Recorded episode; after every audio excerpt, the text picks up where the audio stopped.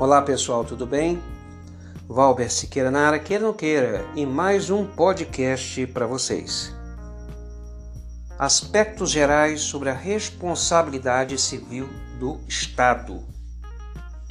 Essa responsabilidade civil do Estado está previsto no artigo 37, parágrafo 6 da Constituição Federal de 88. Existem dois tipos de responsabilidade a objetiva, regra geral do Estado, e a subjetiva, que é a responsabilidade do agente público causador do dano. Diferença das duas responsabilidades. Na responsabilidade objetiva, a vítima não precisa provar o dolo ou a culpa do agente. Diferentemente na responsabilidade subjetiva, que para que o agente público, numa ação regressiva, possa responder pelos danos causados, devolvendo o que o Estado gastou na indenização, é necessário que se prove o dolo ou a culpa.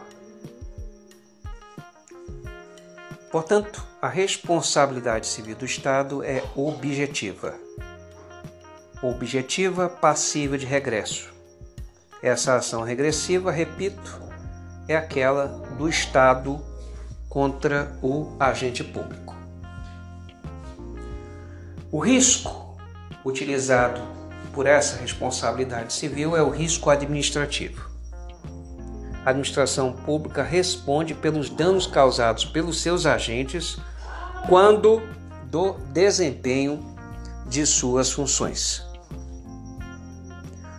O Estado não responde se o dano causado pelo agente, quando este dano foi causado fora dos desempenhos de suas funções.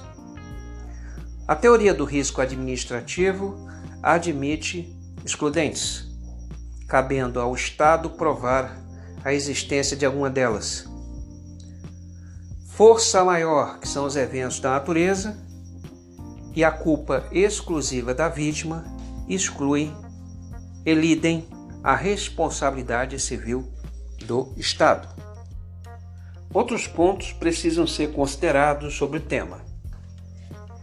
Primeiro que, se o agente público pertencer à administração direta, consequentemente estará trabalhando em um órgão, você não processa o agente e nem o órgão você processa o ente político que esse agente pertence. Por exemplo, um prejuízo causado, um dano causado por um policial militar, você processa o Estado. Se for um policial federal, a União, um guarda municipal, o município. Órgão não tem a capacidade processual passiva.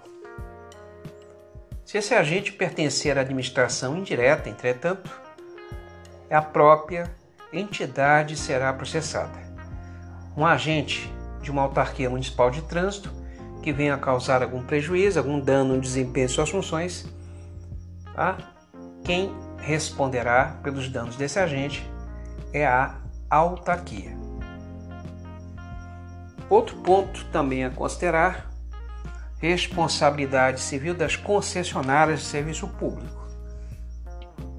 Elas respondem pelos danos causados a usuários e não usuários, segundo o Supremo Tribunal Federal, e a responsabilidade das concessionárias é a seguinte: responsabilidade civil objetiva e de seus empregados a responsabilidade subjetiva. Outro ponto que também merece uma colocação é o dever de custódia do Estado. Se um preso for assassinado por outro preso, por exemplo, o Estado responde, porque ele tem o dever de proteger essa pessoa que está encarcerada. Há também o fato que numa fuga de presos, se houver algum dano durante essa fuga, o Estado também será responsabilizado.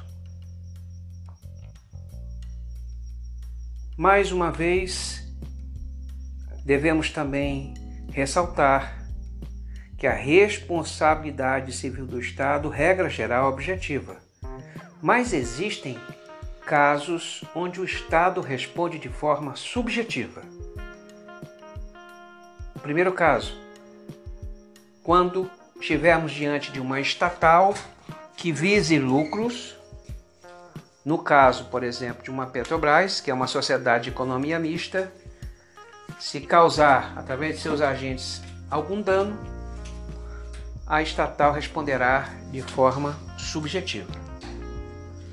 O outro exemplo está ligado à omissão do Estado, à falta de ação do Estado diante de uma força maior. Se junto da força maior for provado a falta da prestação do serviço, o Estado também responde de forma subjetiva. No demais, um abraço a todos e até o próximo podcast.